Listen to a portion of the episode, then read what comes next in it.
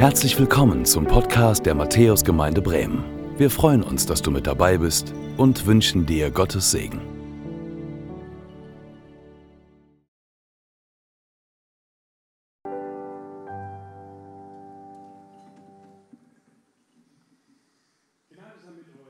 Friede von Gott, unserem Vater und unserem Herrn und Heiland, Jesus Christus. Amen. Der Satz, wir leben in einer besonderen Zeit, fällt zurzeit sehr häufig. Also ob das äh, um die Ecke beim Discounter ist oder irgendwo bei einem Kaffeekränzchen. Aber wir merken einfach, es ist eine besondere Zeit. Und du darfst in dieser Zeit, wir dürfen in dieser Zeit leben. Ich weiß nicht, ob du das schon mal so gedacht hast. Warum lebe ich eigentlich jetzt? Und es ist etwas Besonderes, dass wir erleben dürfen, wie diese Zeit und die Ereignisse in dieser Zeit uns bewegen, uns mitnehmen und wer als Christ unterwegs ist, ins Gebet führen. Und somit haben wir immer wieder Grund zum Beten. Grund zum Beten. Und es ist so gut, dass uns das Wort Gottes vorliegt und wir wissen dürfen, wie läuft das eigentlich so mit der Zukunft der Welt? Und deswegen dachte ich, es ist mal gut und interessant, auf die Anzeichen der letzten Tage, bevor Jesus wiederkommt, zu sprechen. Nun weiß ich, dass hier Experten sitzen. Also wenn ich das Wort Dispensationalismus sage, dann wissen die, ah, okay. Wenn ich sage Postmillennialist, dann sagen sie, ach so. Wenn ich sage Prämillennialist, dann sagen sie, hm, naja gut. Also das Ganze hat hier sozusagen äh, oftmals oder manchmal auch ein, ein Wording, Vokabeln, die dann so fallen, wo man merkt, also entweder ich weiß voll Bescheid oder ich weiß gar nichts. Man kann mit dem Thema Endzeit auch richtig Geld verdienen.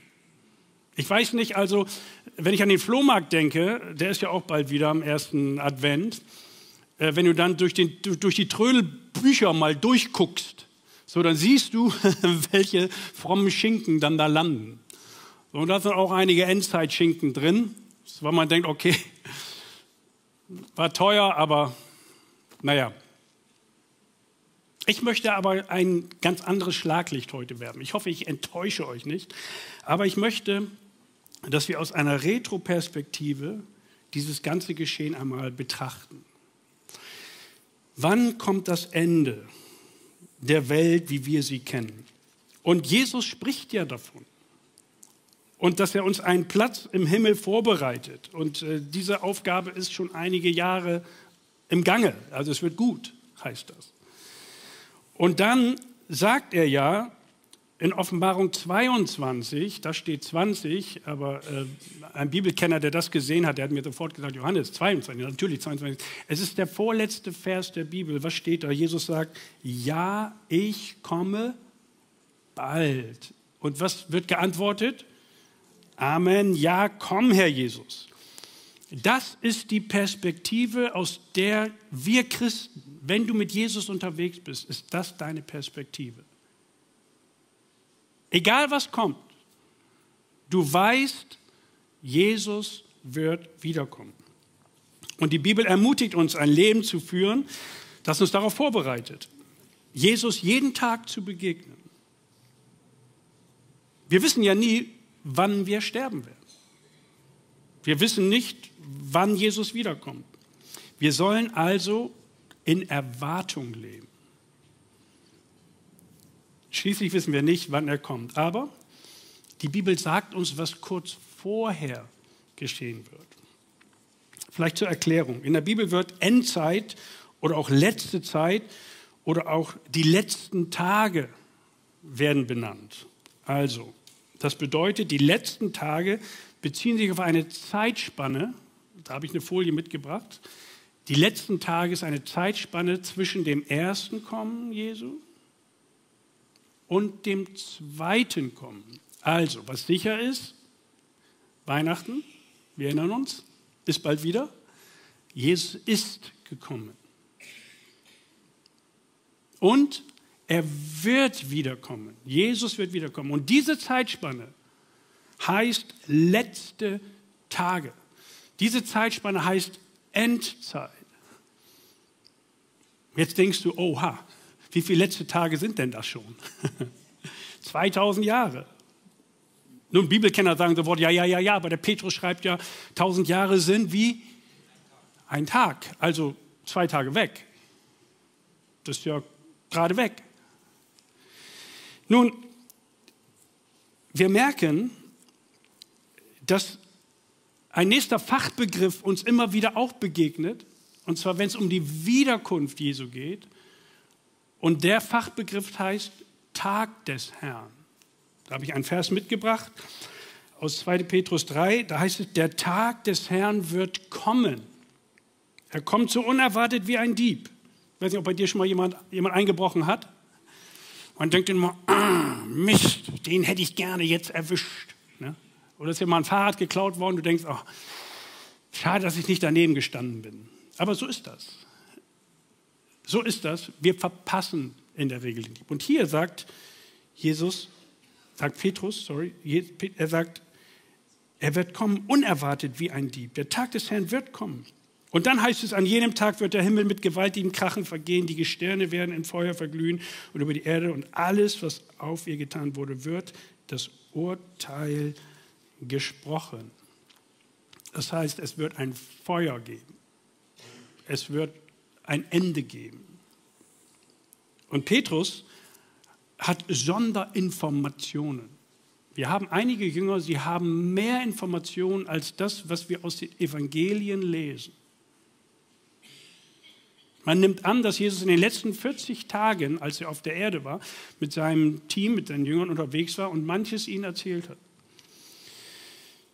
Nun, wenn wir zurückblicken, können wir sehen, dass Gottes Prophezeiungen zum ersten Kommen Jesu in Erfüllung gegangen sind.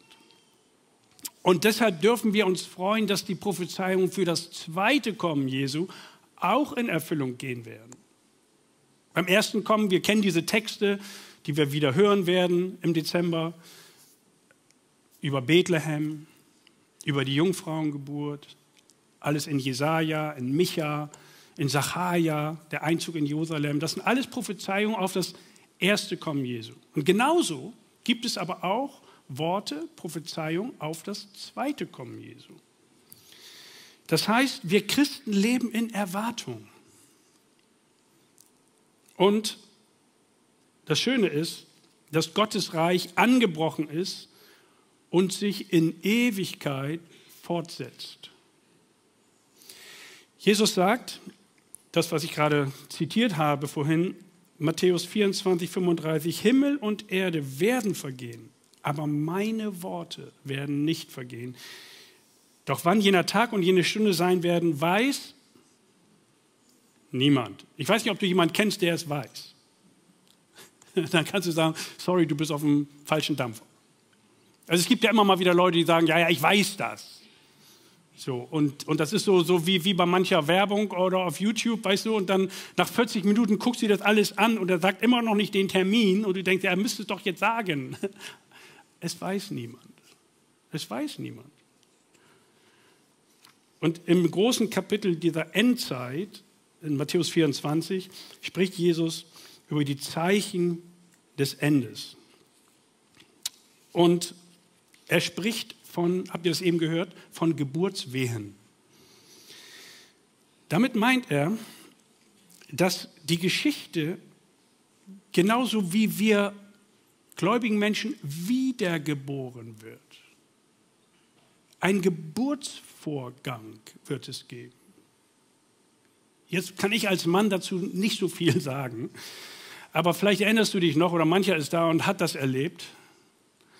Und du weißt, wie das startet, wie Geburtswehen beginnen und wie man erstmal ins Krankenhaus fährt und da ist noch gar nichts, also beim ersten Kind. Und dann wirst du wieder nach Hause geschickt und dann muss man auf die Uhr gucken und dann muss man rechnen und dann muss man sehen, wie weit ist der Weg von A nach B und wann fahren wir los und wie auch immer. Und dann setzen aber stärkere Wehen ein. Und Jesus vergleicht das. Er sagt, das Ende dieses, unserer Zeit ist so wie, als wenn Ge Geburtswehen beginnen und stärker werden und intensiver werden. Was sind die Anzeichen der letzten Tage, bevor Jesus wiederkommt? Und ich habe sechs Kennzeichen, die ich euch mitgebracht habe, die ich mit euch betrachten möchte, wo ich sage, dass wir in den letzten, letzten Tagen sind. Ich glaube, wir sind in den letzten, letzten Tagen dieser Endzeit. Und es ist wie Presswehen einer Geburt. Und das ist nicht angenehm. Es wird dunkler, bevor das volle Licht Jesu hindurchbricht. Ein erstes Kennzeichen ist, ich habe es mal aufgeschrieben, eine Zunahme von Stress, Angstzuständen und psychischen Erkrankungen. Wo mache ich das fest? In 2 Timotheus 3 heißt es, sei dir jedoch darüber im Klaren, dass die Zeit vor dem Ende eine schlimme Zeit sein wird. Das Wort schlimme Zeit hat mehrere Übersetzungsvarianten. Und schlimme Zeit kann auch übersetzt werden als Stress, als, als Belastung, als seelische Belastung, als Depression, als seelische Angstzustände. Eine schlimme Zeit. Jetzt müsste man sich fragen, okay, äh, kann es sein, dass das jetzt gerade passt? Ist das so? Also ich habe gelernt, wenn man eine seelische Erkrankung hat und Hilfe erfahren möchte bei einem Spezialisten, kommt man sofort am nächsten Tag dran. Nicht dran. Man muss lange warten.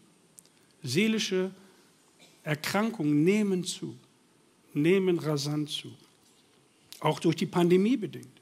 Es war ein Katalysator für seelische Erkrankungen. Der Paulus schreibt dem Timotheus, die Menschen werden selbstsüchtig sein. Mir fiel ja gleich Selfie ein. Ne? Selfies, also Hauptsache ich bin drauf.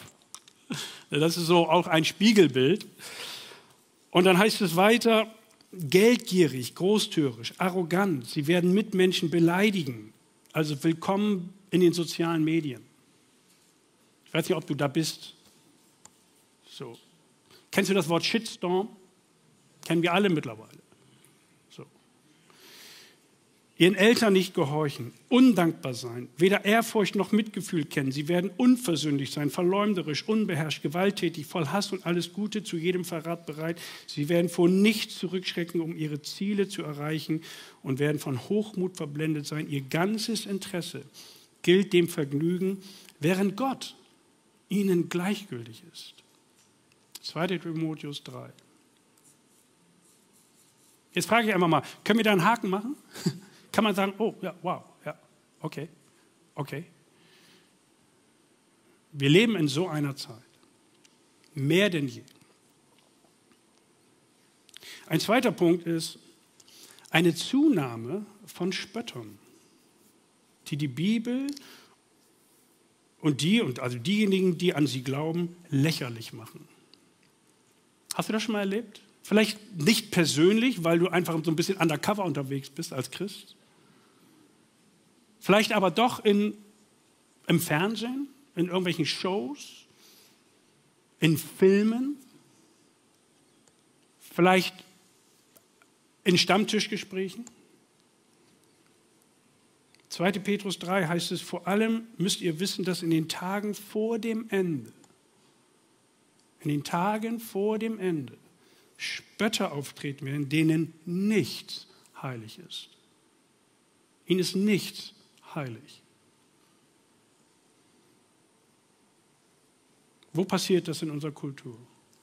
Wir sehen es immer wieder. Und es tut uns weh. Es schmerzt. Ein weiteres Anzeichen der letzten Tage, bevor Jesus wiederkommt, eine Zunahme von Angriffen gegen die christliche Moral und Ermutigung zu sexuellen Sünden im Kontext von dem, was die Bibel beschreibt.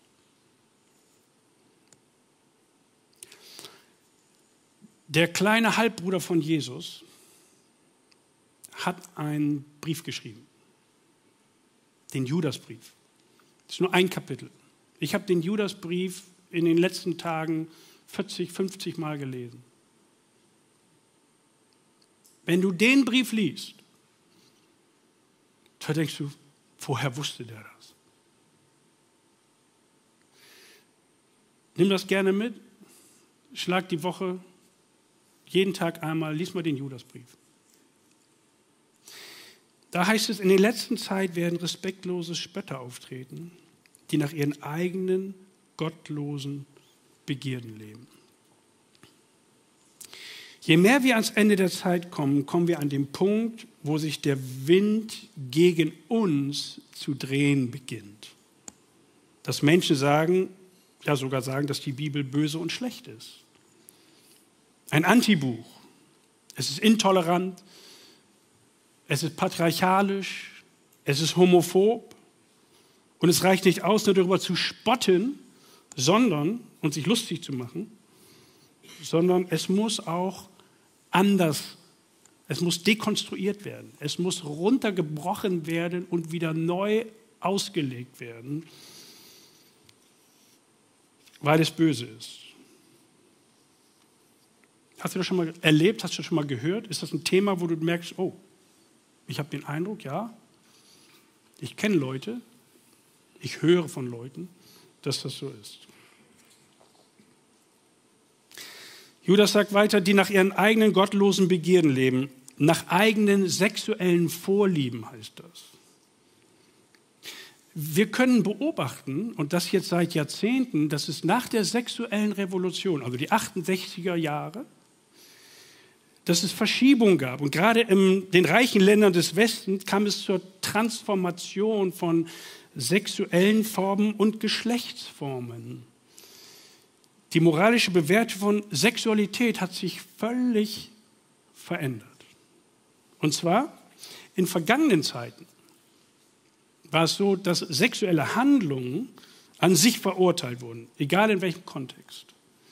Heute ist eher die Art und Weise relevant, wie es zu der Ausführung sexueller Handlungen kommt. Also eigentlich ist alles erlaubt. Hauptsache, beide sind einverstanden.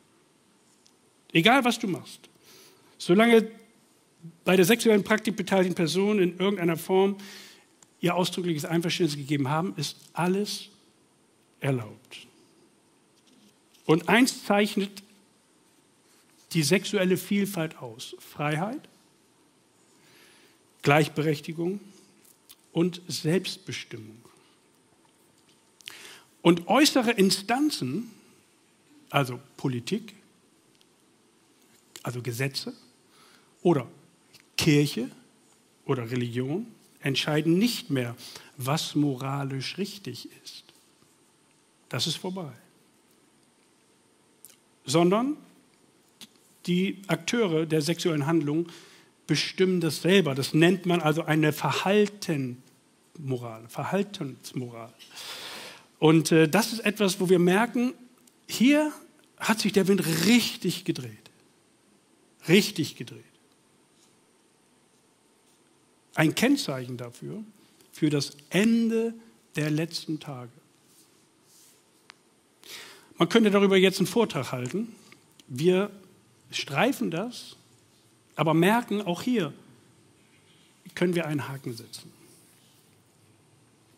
Die Geburtswehen nehmen zu und ein weiteres Kennzeichen ist Nummer vier, eine zunehmende Liebe zu falschen Lehren und entsprechende Aversion gegen biblische Verkündigung.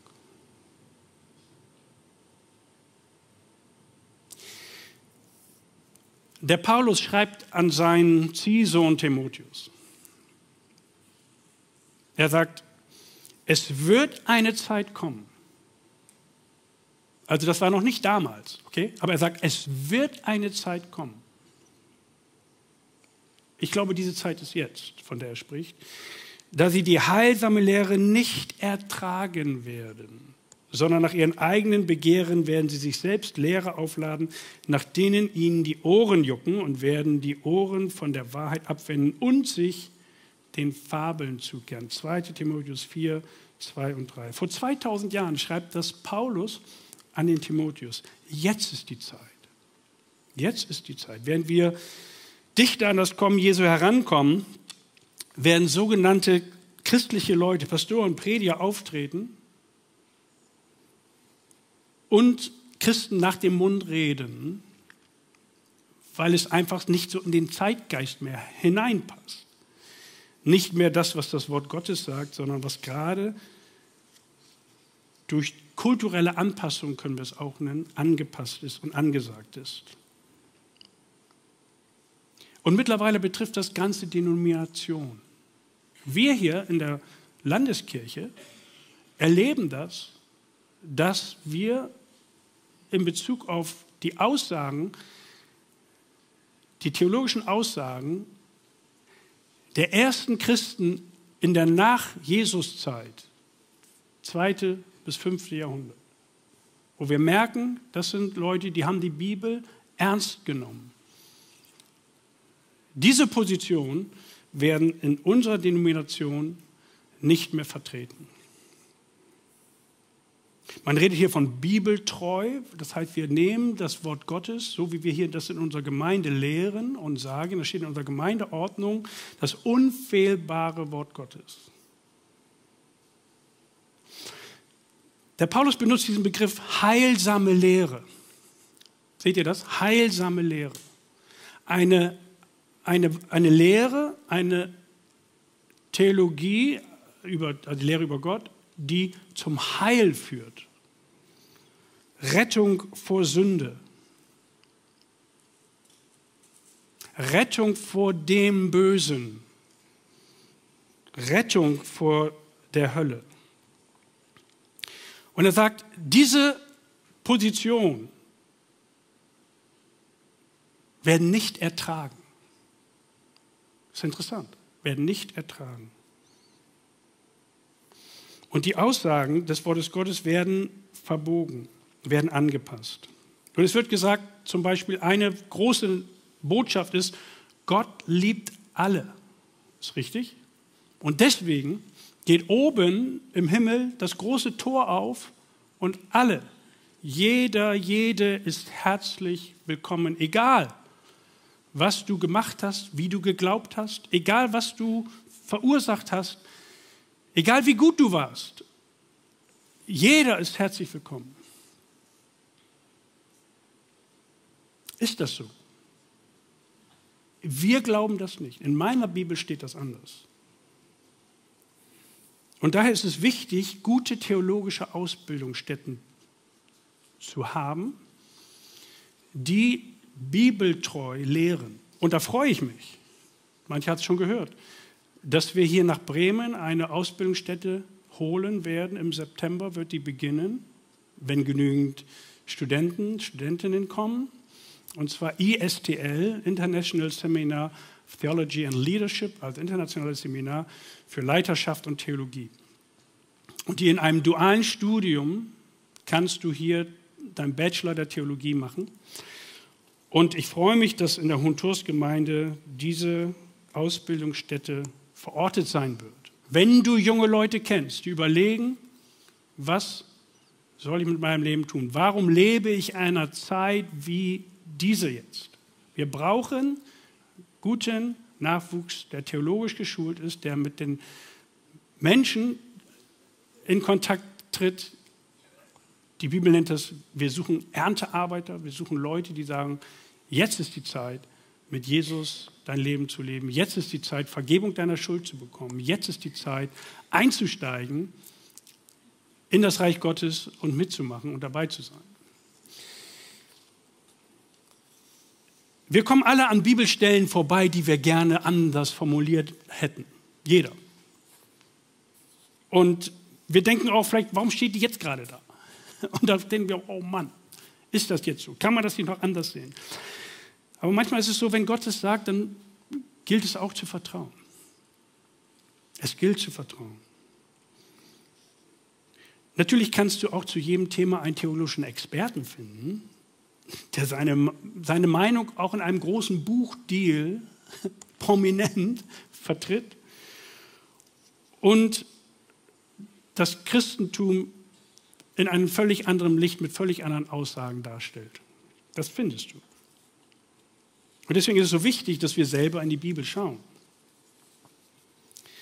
Und du wirst erleben, dass es genug Spaltungen in Gemeinden gibt, weil, und das ist mein fünfter Punkt, die Zunahme von Menschen, die antichristlich leben und einen massiv christlichen Glaubensabfall, der den Weg für den Antichristen ebnet, auch in Gemeinden stattfindet. Es ist interessant, dass Jesus sagt, es werden, wer kommt in die Herde hinein? Wölfe. Und in Schafskleidern, sagt er. Wölfe in Schafskleidern. Wir haben in Deutschland ja jetzt die Wölfe wieder zu Gast. Habt ihr mal gesehen, manchmal gibt es so, so äh, krasse Bilder, wie ein Wolf, mit ein, was ein Wolf mit einer Herde angestellt hat. Das ist das Bild. Es ist ein Schlachten. Und es kommt, und das ist interessant, es kommt aus unseren Reihen. Es sind Leute, es sind Menschen, die kommen aus den Gemeinden, die sind in Gemeinden unterwegs. Der Johannes hat auch Einblick bekommen und der schreibt, Kinder, die letzte Stunde ist da auch. Dieser Begriff, die letzte Stunde, es ist nicht der letzte Tag, sondern es ist die letzte Stunde, das klingt also sehr, sehr weit hinten. Ihr habt ja gehört, dass vor dem Ende ein Gegenchristus kommt, der Antichrist. Und inzwischen sind viele solche Christusfeinde aufgetreten. Daran erkennen wir, dass die letzte Stunde angebrochen ist. Diese Christusfeinde nahmen zwar früher an unseren Zusammenkünften teil, aber sie gehörten nicht wirklich zu uns. Auch eine krasse Aussage. Ne? Nahmen an unseren Zusammenkünften teil, aber waren nicht wirklich von uns. Im Gegenteil, die haben sich von uns getrennt und dadurch wurde deutlich, dass letztlich keiner von ihnen zu uns gehörte. Der Antichrist an sich, da müssten wir jetzt in andere Bibelstellen noch hineingucken, machen wir jetzt nicht, aber ist ein Gegenchrist, ein Gegenpart. Er promotet nicht das Königreich der Himmel, das Reich Gottes wie wir, sondern das Königreich des Bösen.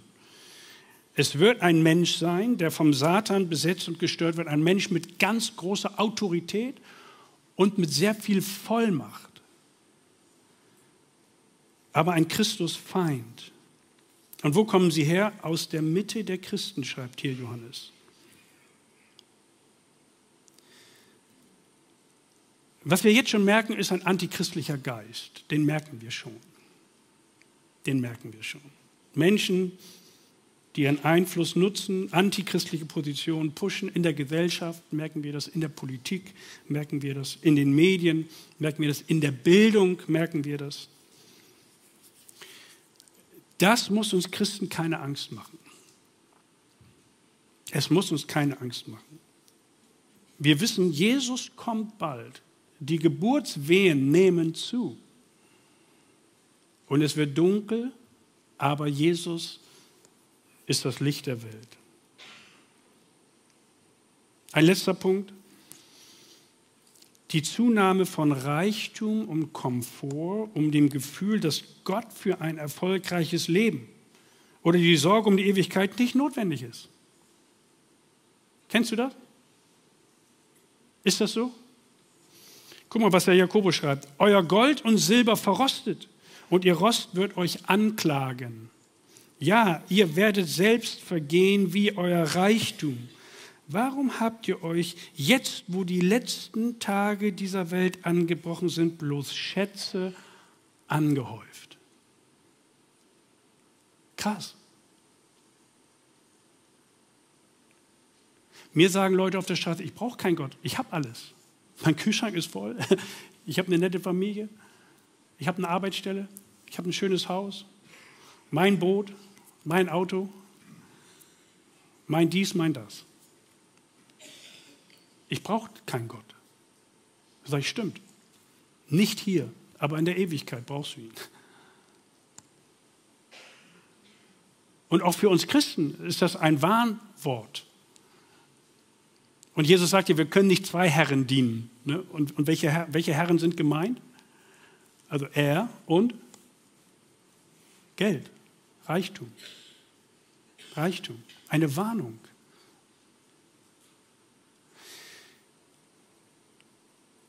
Meine Frage ist, leben wir in diesen Zeiten, ja oder nein? Ich glaube, wir merken, die Zeiten werden nicht leichter für Christen. Wichtig ist, dass wir uns nicht dieser Kultur beugen, sondern standhaft bleiben. Standhaft bleiben. Wir beugen uns vor Christus, aber vor niemanden sonst. Jesus kommt wieder und die Bibel zeigt sehr deutlich, wie es sein wird und wie sich das alles anfühlt.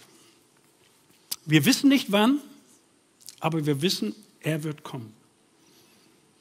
Und deswegen ist es so gut, mit diesen letzten Worten, und die gucken wir uns nochmal an, aus der Offenbarung 22, Vers 21, wo Jesus sagt, ja, ich komme bald. Und wir sagen, Maranatha, das ist dieses Fachwort dafür. Ne? Ja, Amen, Jesus, komm, komm. Wisst ihr, wenn Jesus wiederkommt, was werden wir sagen? Endlich, oder? Endlich kommt das Reich Gottes zu uns. Endlich wird alles gut. Endlich werden Tränen abgewischt. Endlich keine Schmerzen mehr. Endlich werden die Toten auferweckt. Endlich wird das Böse verschwinden. Endlich. Es ist ein Freudentag. Für uns ist ein Freudentag. Deswegen ist dieses, dieses Wort aus dieser Retroperspektive so wichtig. Das ist eines der wichtigsten Worte der Bibel am Ende der Zeiten. Wir müssen den Kopf nicht in den Sand stecken, sondern wir sagen, ja, Jesus, komm. Komm. Als das Jahr 2000 war, ähm, da dachten viele, oh, jetzt kommt Jesus wieder. Bestimmt. Also wenn die Computer crashen und überhaupt und 2000, das klingt ja auch so, also das gibt es doch gar nicht. Ist er aber nicht. War mal ein bisschen enttäuscht. Ne? Dachten, Mann, so eine Chance hätte ich mir nicht nehmen lassen. Bekannter von mir sagte neulich zu mir, oh Johannes, ich hoffe, dass Jesus jetzt bald wiederkommt. Also es ist alles so schwer und schwierig. Ich sage, wann bist du Christ geworden? Ja, 2006. Oh, sage ich, weißt du, im Jahr 2000 haben wir, wir waren ja alle schon in der Arche drin, gedacht, oh, hoffentlich kommt Jesus wieder. Dann wärst du nicht dabei gewesen. Oh, sagt er. Da habe ich ja Schwein gehabt, ne? Ja, sage ich, okay, wir nennen das anders als Christen.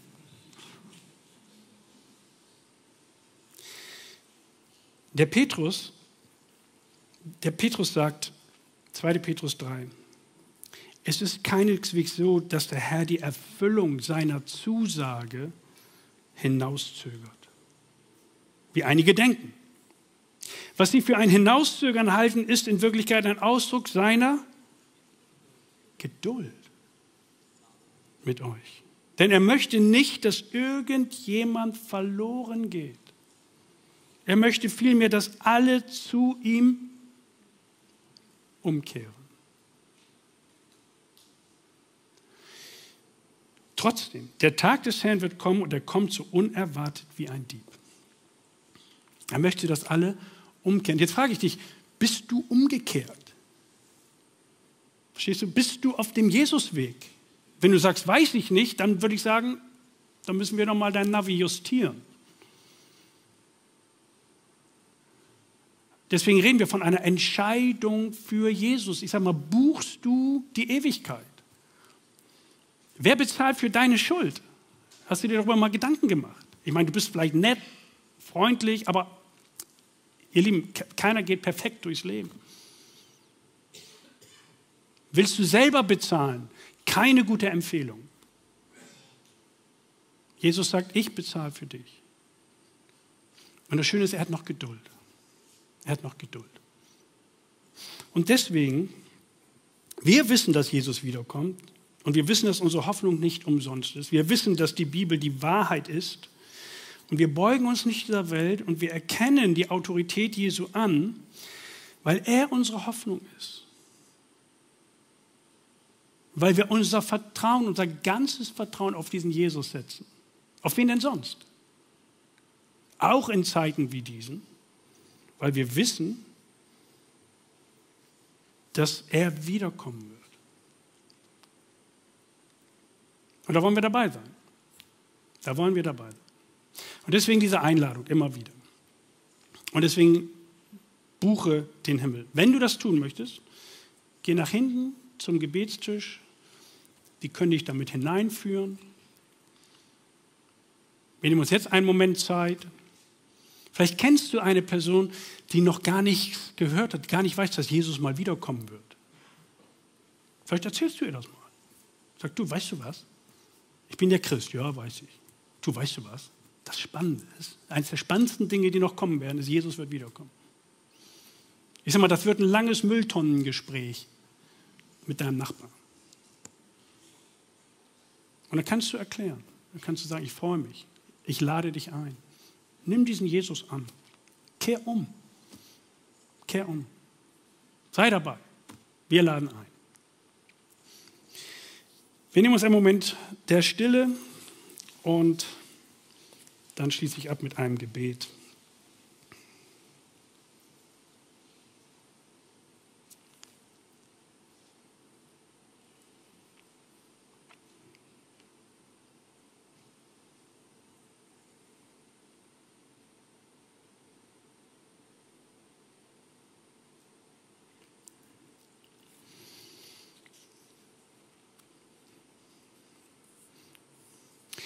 Jesus Christus, wir danken dir, dass du gekommen bist, um uns vorzuleben, wie wir leben sollen, um für uns zu sterben, um für uns zu bezahlen und zu zeigen, dass du stärker bist als der Tod.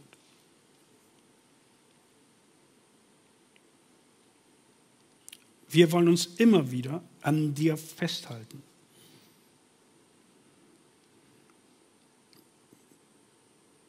Wir setzen unser ganzes Vertrauen auf dich. Ich setze mein Vertrauen auf dich. Danke, dass du meine Schuld vergibst.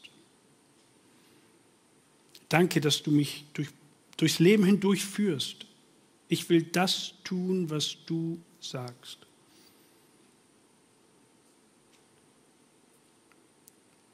Danke, dass du der, das Licht der Welt bist, dass Dunkelheit vergeht, dass du stärker bist als das Böse.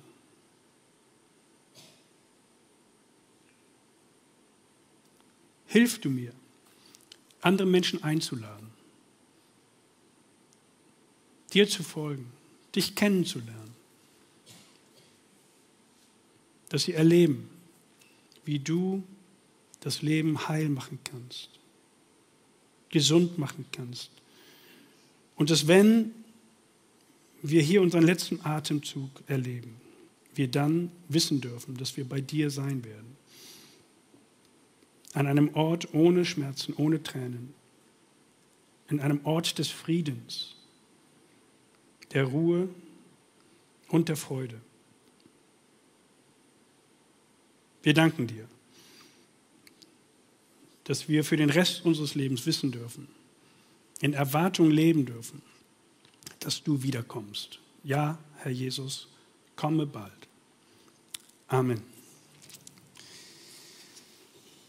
Jetzt singen wir dieses schöne Lied Jesus ist kommen. Vier Strophen haben wir mitgebracht und ich glaube, das passt gut zu dem, was ich gesagt habe.